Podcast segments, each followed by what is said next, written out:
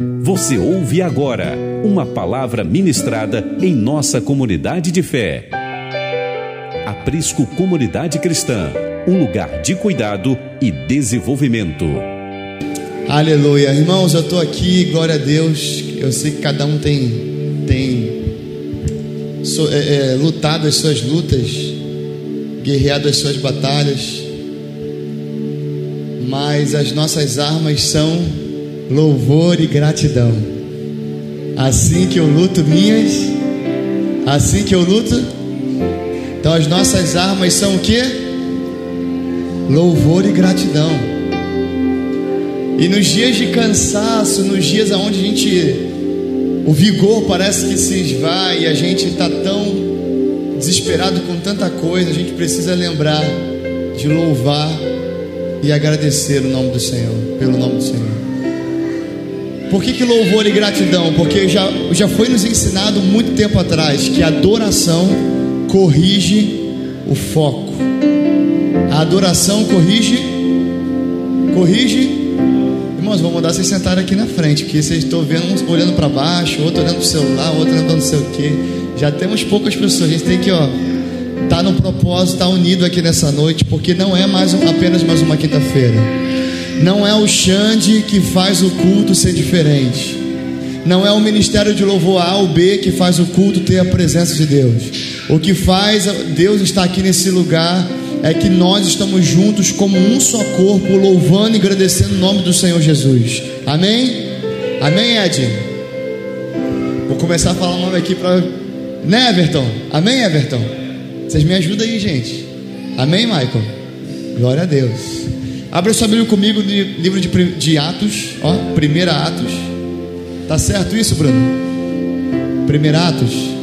Não, né? Livro de Atos. Tô brincando, gente. Atos capítulo 1. Eu quero dar continuidade a uma palavra que, enquanto Pedro do Borel ministrava aqui no imersão. E durante a palavra que ele ministrava, o Senhor, o Senhor ministrou também no meu coração em cima da palavra que ele liberava. E eu quero compartilhar com vocês alguns versículos. Melhorou aqui o microfone, hein, Bruno? Tu deu. Valeu, obrigado. Então, Isaí... é, é, Atos, perdão, Isaías é depois, capítulo 1, versículo 8. Quem achou, diga amém. amém. Aleluia. Quem não achou, diga: é, preciso ler mais a Bíblia. Preciso ler mais a Bíblia. Diz assim, Latos capítulo 1, versículo 8. Vamos ler todos juntos? No 3. Vamos ler aqui, acompanhando aqui em cima. 1, 2, 3. Mas receberão poder quando o Espírito Santo descer sobre vocês e serão minhas testemunhas em Jerusalém, em toda a Judéia e Samaria e até os confins da terra. Você crê nessa palavra? Você crê nessa palavra? Quando toda vez que eu, eu, eu penso nessa palavra, eu penso no estado em que a igreja se encontrava naqueles dias. E a gente vê na palavra que a, a igreja vivia uma transição, aonde Cristo havia acabado de morrer e ser ressuscitado. E essa palavra, ela é uma palavra de esperança. É uma palavra que fala que nós receberíamos poder ao descer sobre nós o Espírito Santo para ser o que, irmãos? Testemunhas problema é que a gente acha que testemunha é aquele que conta história. Mas Deus não nos chama para ser contadores de histórias. Deus nos chama para testificar daquilo que estamos vivendo e experimentando em Cristo Jesus. Uma igreja que não experimenta de Cristo Jesus é uma igreja que não é igreja. É uma igreja falida, morta, uma igreja que não experimenta daquilo que Deus fez, faz e vai fazer é uma igreja que já deu-se ao fracasso. Porque a igreja é a manifestação de Deus, de Cristo na terra. E se a igreja é a manifestação de Cristo na terra. A igreja precisa testemunhar daquilo que Cristo é. Mas a igreja só pode testemunhar daquilo que Cristo é quando a igreja experimentar de quem Cristo é. Quantos aqui já comeram comida japonesa? Oriental? Você nunca comeu não? Nunca comeu? Tá, vamos de novo perguntar. Quem já comeu comida japonesa? Levanta a mão. Amém. Já comeu, Brito? Não. Você gosta? Mas como é que você sabe se você nunca comeu? Pelo cheiro? Tua mãe nunca disse para você que isso não. Ninguém nunca te disse que esse não é o método certo. É, esse é o momento certo, Brito, para fazer essa piada? Irmãos, a gente só pode dizer daquilo que a gente experimentou, seja pelo olfato ou pelo paladar, amém? Glória a Deus. Irmãos, a gente precisa entender que uma vida sem experimentar de Cristo, sem experimentar de quem Ele é, uma vida sem experimentar daquilo que o Senhor, da totalidade de Deus, para nós é uma vida vazia. O pior do que uma vida que não conhece Jesus é uma vida inserida no contexto de Jesus sem experimentar de quem Ele é. Pior do que o mundo que está lá fora de alguém que não conhece a Cristo, é aquele que conhece a Cristo, abre aspas, mas nunca experimentou dele. E Oséias capítulo 6, versículo 3 já diz: conheçamos e prossigamos em conhecer ao Senhor. Então, uma vida que não experimenta de quem Cristo é, é uma vida vazia. E como eu costumo dizer que todas as vezes que a Bíblia fala referente, é, na maioria das vezes no Novo Testamento, quando Cristo retrata, trata de um servo como hipócrita, ele está falando dos crentes. Porque hipócrita é aquele que sabe o que tem que ser feito e não faz. E nós sabemos o que tem que ser feito e não fazemos, e muitas vezes por medo, por desesperança, por falta de confiança, por falta de fé. Deus nessa noite está nos dando uma palavra de ânimo, dizendo: esforça-te, tem de bom ânimo. Lá em, em, em Josué capítulo 1, versículo 9. Josué capítulo 1, versículo 9. Vou, vou até deixar aqui para quem está lá na mídia abrir. Josué 1, 9.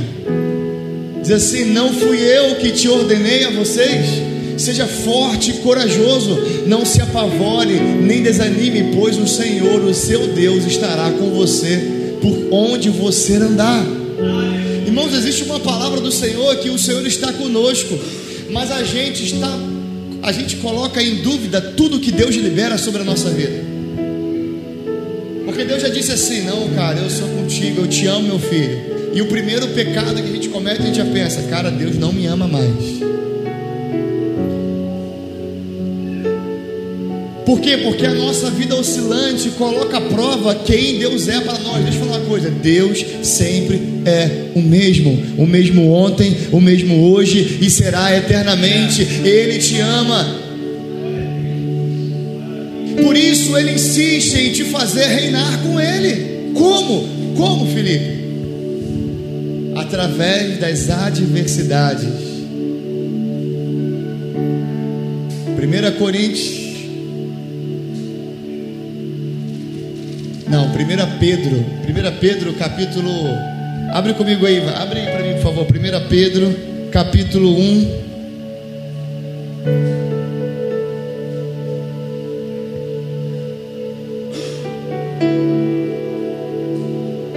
Isso mesmo, 1 Pedro 1, do 6 ao 9. 1 Pedro 1. Hoje a gente vai, vai abrir aqui, irmãos. Ó, fui chamado para pregar, foi quase agora e Deus está dando a palavra aqui. 1 Pedro 1, 6 isso aí. Nisso vocês exultam ainda que agora, por um pouco de tempo, devam ser entristecidos por todo tipo de.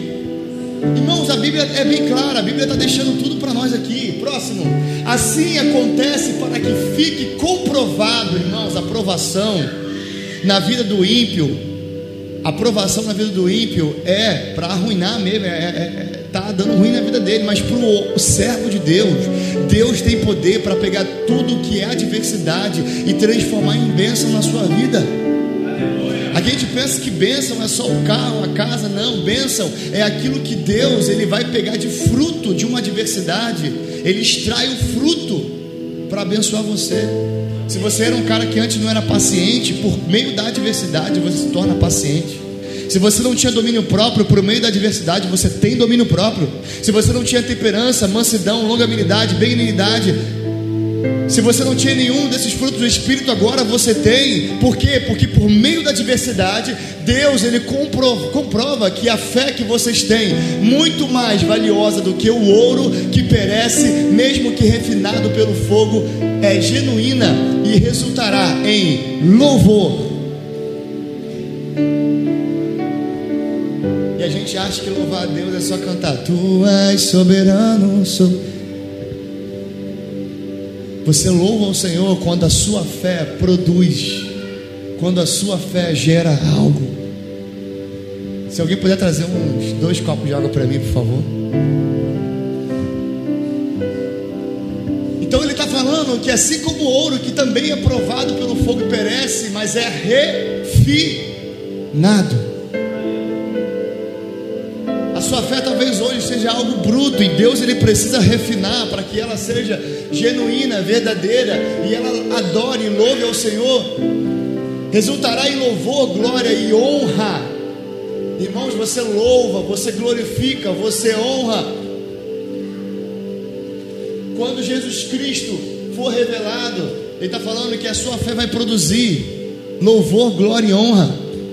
Então, o objetivo de Deus é nos tornar filhos maduros, e no processo, enquanto nos tornamos filhos maduros, nos tornamos também testemunhas. Sabe, você já foi naquele, naquele, naquela igreja que tem aquele pregador muito bom, mas ele só conta a história de testemunho dos outros.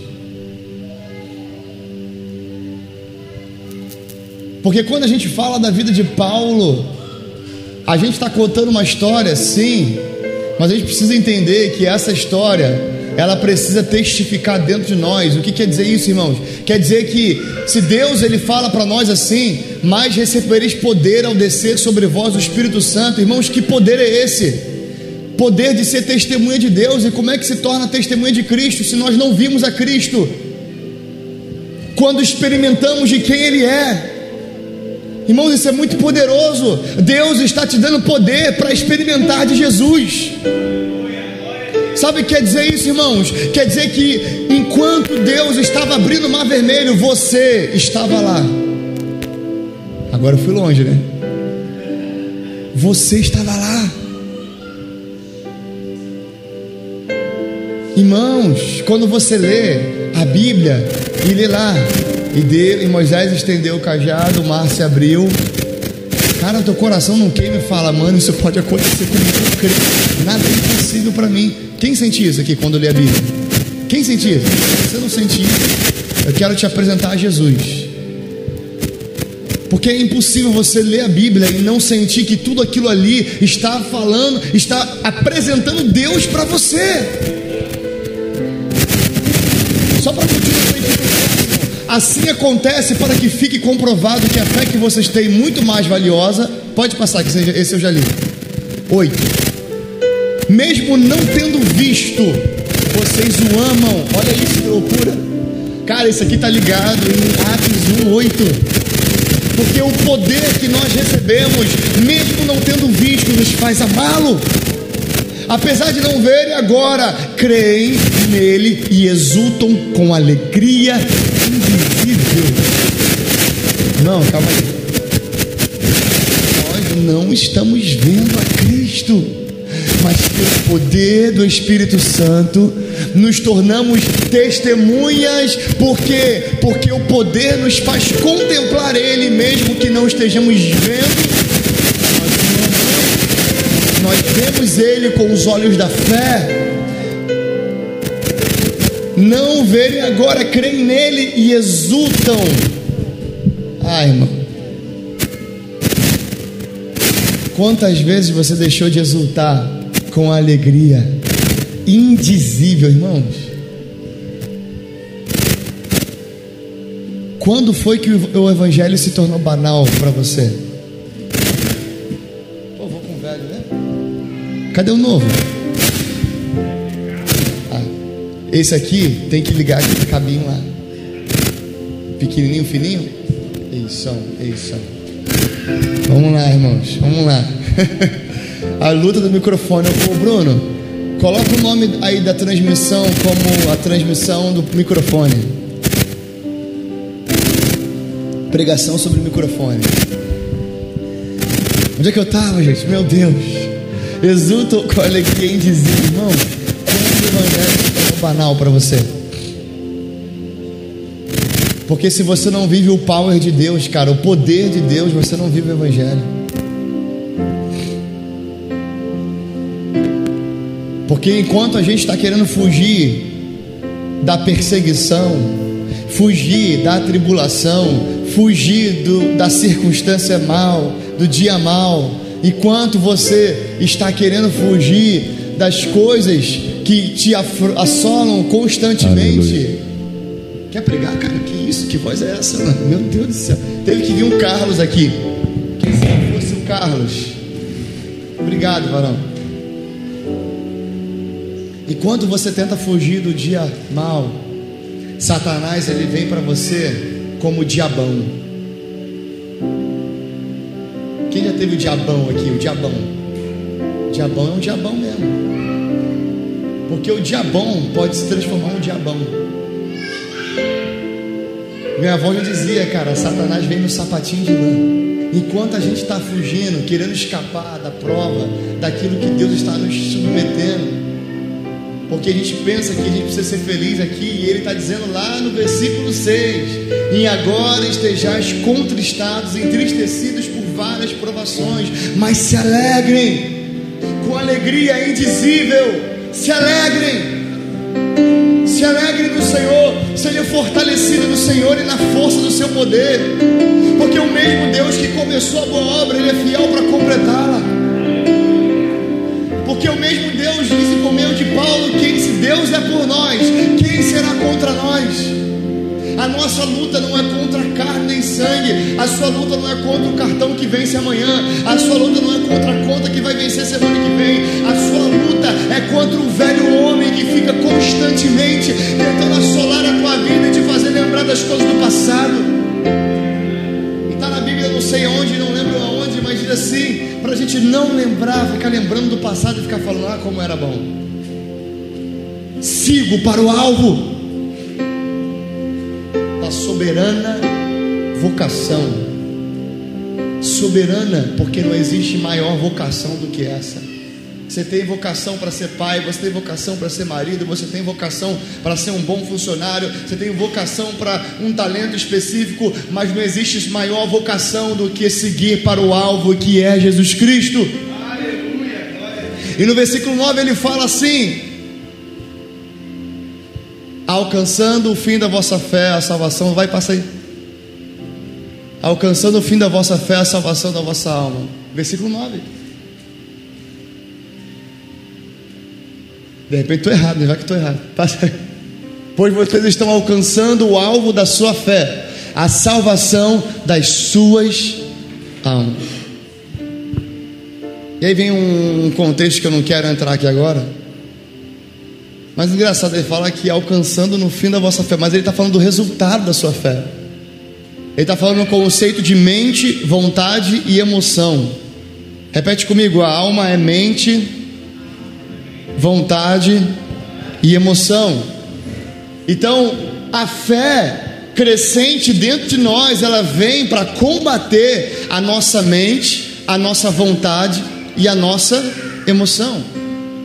Porque a minha mente, a minha vontade, a minha emoção são inimigas de Deus.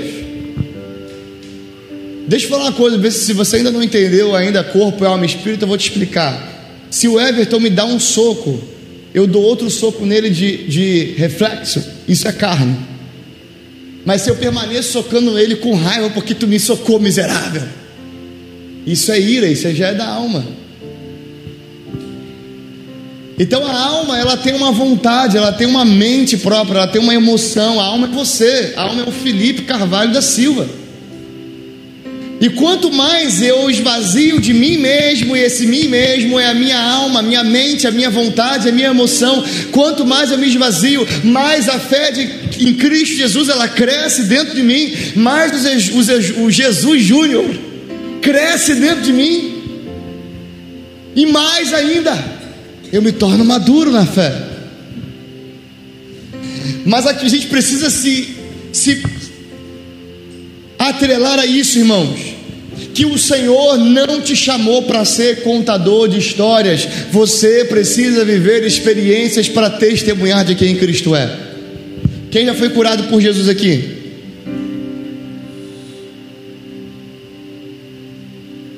Quem foi curado por Jesus tem propriedade para dizer: Cristo pode curar. Quem já recebeu provisão de Deus aqui? Quem recebeu tem propriedade para dizer: Cristo pode provisionar. Quem foi salvo aqui? Pode dizer: Eu fui salvo. Muitos, muitos anos atrás, alguns séculos atrás, um homem com um carro, um dos primeiros carros, dirigindo o carro dele enguiça. Assim que esse carro enguiça, ele Começa a tentar consertar o carro e horas passaram e ele não conseguia consertar de jeito nenhum. Chega um outro carro idêntico ao dele, para atrás dele, fala: Quer ajuda? Ele: Não, não precisa. Ele, beleza. E o cara ficou ali do lado dele, vendo ele tentando consertar o carro. Ele falou: Quer ajuda? Não, cara, fica tranquilo. Esse negócio de carro aqui é novidade, mas eu fiz um curso de mecânica lá na fábrica lá. E esse curso eu tenho um certificado, eu, eu tenho que eu, eu aprendi a mexer, estou vendo aqui. Eu acho que é não sei o que, o cabo dali, tal, tal, tal. Ele, não, beleza. Cara, o cara ofereceu ajuda várias vezes. Ele falou, não, não, eu sei, eu sei, eu sei, eu sei. Até que teve um momento ele falou, você tá bom, cara, vai, me ajuda aí. Ele falou, liga o carro aí. Ele ligou, o carro não ligou. Ele falou, beleza. O carro fez um barulho específico, ele ouviu assim, botou a mão lá dentro, pá, pá, pá, tirou. Aí ele, Liga o carro aí, o carro. Ligou normal o carro, né? Que naquela época o carro fazia isso, né?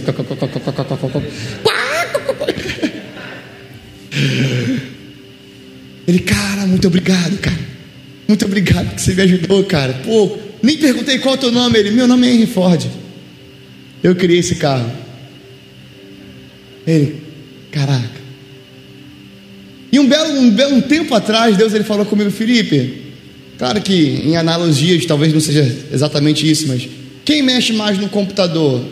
O melhor técnico de informática que tu conhece ou o Bill Gates? Estou dando um exemplo, tá, gente? Quem mexia mais no carro nessa história?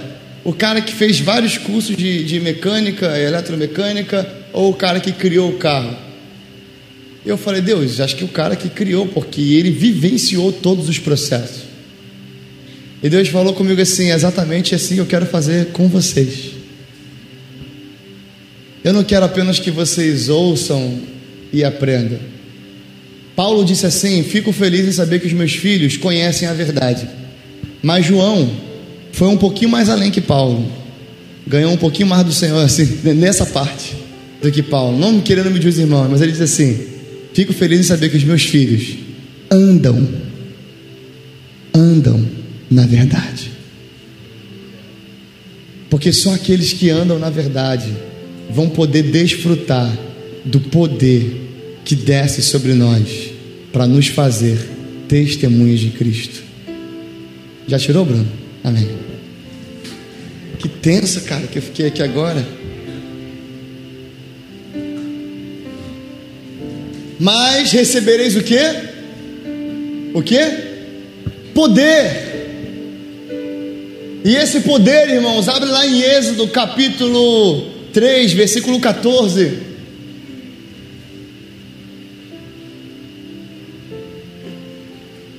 Tem mais versículo do que quando eu preparo a pregação. Êxodo 3,14 disse Deus a Moisés: Eu sou o que sou. É isto que você dirá aos israelitas: Eu sou, me enviou a vocês. Irmãos, Cara, quando a Bíblia fala que nós receberemos poder, a mesma hora eu penso, cara, Como é que eu vou ser testemunha de alguém que eu não vi? Como é que eu vou ser testemunha de algo que eu não vivi? Como é que eu vou ser testemunha de algo que eu não estou experimentando? Como eu vou ser testemunha? Quando um crime acontece, a primeira coisa que eles procuram são o quê? Testemunhas. E ainda tem aquele nome, é testemunha ocular, né? Que é a pessoa que viu ali, né? Que ocular tem que, tem que ser dos olhos, né? Não dá para ser dos ouvidos. Por que, que eles procuram a testemunha? Porque só quem viu tem propriedade para anunciar daquilo que viu.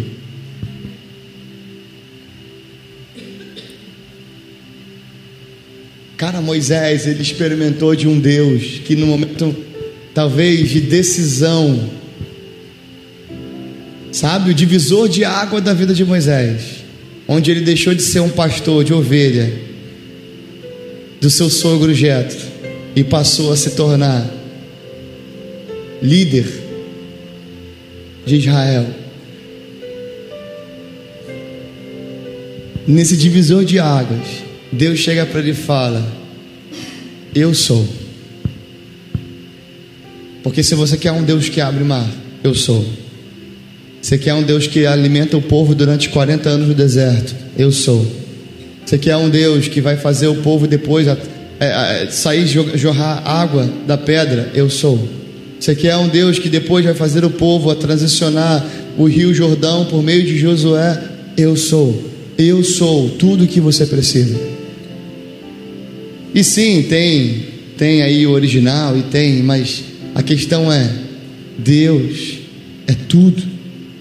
E esse mesmo Deus que foi tudo para Moisés, que foi tudo para Josué, que foi tudo para Gideão, que foi tudo para Elias, que foi tudo para os profetas do passado, que foi tudo para os reis do passado. Esse mesmo Deus que se manifestou é, para o homem pela sua misericórdia, é o mesmo Deus que se manifesta a nós hoje por meio da sua graça, e ele se manifesta de uma forma totalmente diferente, com muito, muito mais plenitude.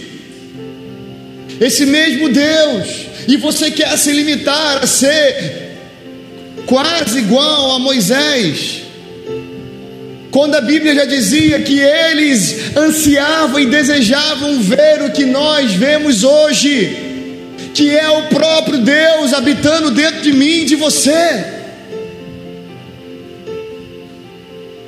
Cara, a gente vive uma transição assim, sabe? A gente é volúvel demais, porque antigamente tudo era demônio. Caraca, o cara não me pagou. É o demônio, o demônio está ali. Meu Deus, estou com uma dor de cabeça. Demônio, sai demônio. Nossa, bati o dedo no pé. Meu Deus, o demônio dessa cadeira que bateu no meu pé. Aí depois, não, não, não, cara, nada mais é demônio. Agora nada mais é demônio. Então agora principados e potestades que estão guerreando nas regiões celestiais não existe mais. Aí depois tudo, não, tudo sou eu. O problema sou eu, sou o problema de tudo. Agora eu, o problema sou eu mesmo. Então aí virou uma comiseração, uma milindragem, virou um negócio, não, eu não posso, eu não consigo, não vai dar para mim. A gente é muito volúvel, por quê? Porque a gente não, a gente não tem princípio. Repete comigo aí, princípio. O princípio tem que começar onde, irmãos? O que, que é princípio? Vamos dizer que isso aqui é um princípio. Isso aqui é uma chave de um carro. O que, que a chave do carro faz? Liga o carro. Então vamos lá. Isso é um princípio. Princípio que vira uma chave. Que vira ali o, o, o carro, faz o carro ligar. Então vamos lá. Se isso aqui é o princípio, isso aqui tem que estar onde, gente? No princípio. Ou será que Vou para casa, chego em casa, sento lá, caramba, esqueci a chave. Vou voltar para a igreja para buscar a chave. É possível isso, irmão? Por quê? Porque o que é princípio precisa fazer parte desde o início. Agora eu vou te liberar uma chave aqui para ver se você entende. Sabe por que você volta toda vez na mesma circunstância? Sabe por que você volta toda vez no mesmo problema? Sabe que toda vez você volta para a mesma dificuldade? Sabe que toda vez você volta para a mesma milindragem, para a mesma mediocridade, para é, é, a mesma comiseração, para o mesmo problema toda vez? Porque coisas que deveriam fazer parte do início não estavam no início da sua vida. Você pega o processo daqui até lá, e você, irmãos, deixa eu falar com você aqui: todo mundo passa pelo processo. Veja bem, você evoluindo ou não evoluindo, sendo aperfeiçoado ou não, você passa pelo processo. A diferença é que quem chega no final do processo e não foi aperfeiçoado, começa de novo. Então Deus, Ele permite que esse ciclo aconteça na nossa vida, porque Deus é um Deus de estação. Não é à toa que Ele fez o mundo com quatro estações. As quatro estações são para quê, irmãos? Alguém sabe? Os antigos usavam as quatro estações para fazer o quê? Plantar. A vida deles eram guiadas pela estação. Se era tempo de inverno, era tempo de quê? De ficar nos palácios, nas casas, nos castelos, porque a comida já foi estocada. Inverno é lugar de se proteger. Cada estação tinha um tempo, um propósito específico. E Deus, ele, ele respeita isso. E também nos faz passar por estações. Então, se você vive a mesma coisa sempre, é porque aí você chega aqui e você fala: caramba, caramba, eu tinha que ter essa chave. Eu tinha que ter tido essa chave, cara. Meu Deus, achei a chave, achei a chave. Cara, Deus é bem. Gente, a gente só tem que ler a Bíblia. O cara que andando no campo achou o tesouro, o que, que ele fez? Tesouro e falou: Agora venci. Ele fez isso? Não. Beleza, ó. Tá aí, né? Calma aí. Passou o processo. Voltou. Vendeu tudo quanto tinha. Comprou todo esse processo. Deu a ele direito genuíno de pegar a chave. Agora a chave vai entrar comigo desde o início. Agora eu vou de novo passar pelo campo. Mas enquanto ele anda pelo campo, ele não tem só o tesouro, ele ganhou também o campo. O campo também era dele. Ele tinha propriedade para dizer: Eu experimentei, eu vivi, eu tenho o tesouro. Você entende isso, irmãos? Deus ele respeita os processos. Se você achou o princípio no final, ele vai pegar, ah, tu achou o princípio, beleza, volta lá agora. Você vai passar por tudo de novo. Porém agora com o princípio. Você está aqui? Mas Felipe, eu vou passar por isso de novo. Eu vou viver isso de novo. Enquanto o princípio estiver com você, você vai viver para vencer. Mas se no meio do percurso você negociar o princípio,